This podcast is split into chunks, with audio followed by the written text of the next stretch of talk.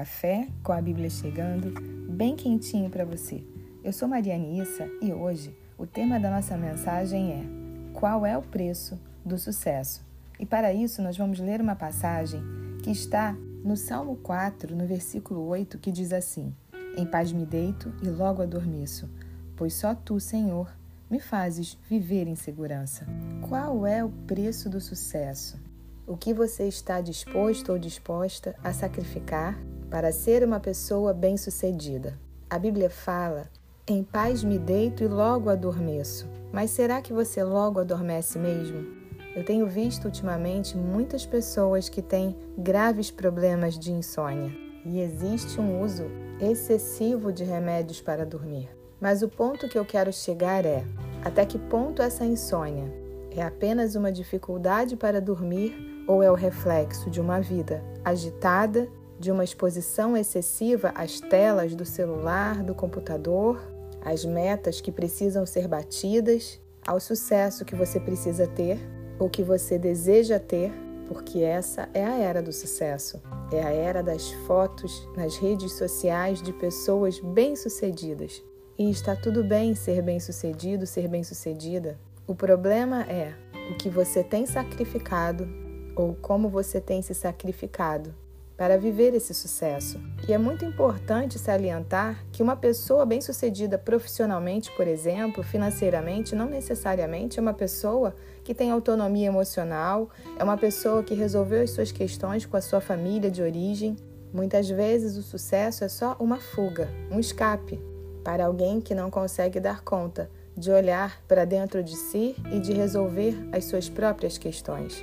É claro que eu jamais falaria para você que vale a pena o preço de ter uma vida medíocre, mediana, uma vida que não sai do lugar, porque nós estamos aqui para evoluir, para avançar, para conquistar, para sermos diferentes da pessoa que fomos ontem, mas precisamos estar no fluxo da vida. Precisamos fazer a nossa parte, sim, mas aquilo que é seu virá até as suas mãos. Deus vai fazer acontecer, Deus vai fazer chegar até você, mas se você estiver atribulado, atribulada com a vida, atirando para todos os lados, querendo fazer todos os cursos, todos os movimentos, pode ser que as oportunidades cheguem até você e você não perceba. A Bíblia diz no Salmo 127, no versículo 2: É inútil trabalhar tanto, desde a madrugada até tarde da noite, e se preocupar em conseguir o alimento, pois Deus cuida de seus amados enquanto dormem.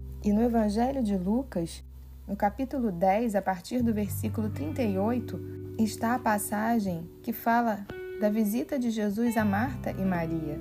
A Bíblia diz que Maria estava sentada aos pés de Jesus e ouvia o que ele ensinava, e Marta estava ocupada com muitos afazeres. E ela foi até Jesus reclamar e disse: Senhor, não incomoda que minha irmã fique aí sentada enquanto eu faço todo o trabalho? Diga-lhe que venha me ajudar. Mas o Senhor respondeu: Marta, Marta, você se preocupa e se inquieta com todos esses detalhes. Apenas uma coisa é necessária. Quanto a Maria, ela fez a escolha certa e ninguém tomará isso dela. É preciso haver um equilíbrio entre aquilo que precisamos fazer, entre o que é necessário e o que é a nossa insegurança e o nosso medo em não darmos certo na vida.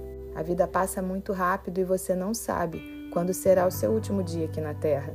Pode ser daqui a 50 anos, mas pode ser daqui a alguns minutos. Que garantia você tem de alguma coisa? Estamos na geração da rapidez, dos celulares, dos smartphones. Essa semana eu assisti a um episódio do Café com Destino do Tiago Brunet e ele dizia isso que quando éramos crianças, e aí eu me refiro a quem tem mais de 40, nós assistíamos desenho na televisão apenas em determinados horários. E eu me lembro que era sempre pela manhã, mas eu me lembro que havia um canal que passava desenhos à tarde, à tardinha, à noitinha, e eu ficava torcendo para esse horário chegar e torcendo para que durante o dia a gente não aprontasse nada e não ficasse de castigo, porque senão a gente perderia o desenho da noite. E hoje, quantos canais de desenhos são oferecidos nas TVs por assinatura? Crianças de 1 e 2 anos sabem rolar a tela do celular. E aí, como lidar com a frustração? Porque tudo é muito rápido, tudo é muito automático. E como perceber as emoções? E como se perceber? E como viver os processos se a gente vive com tanta pressa? Até as relações começam e terminam, muitas vezes apenas numa conversa de WhatsApp. Será que deveria ser assim? Será que não estamos automatizando tudo?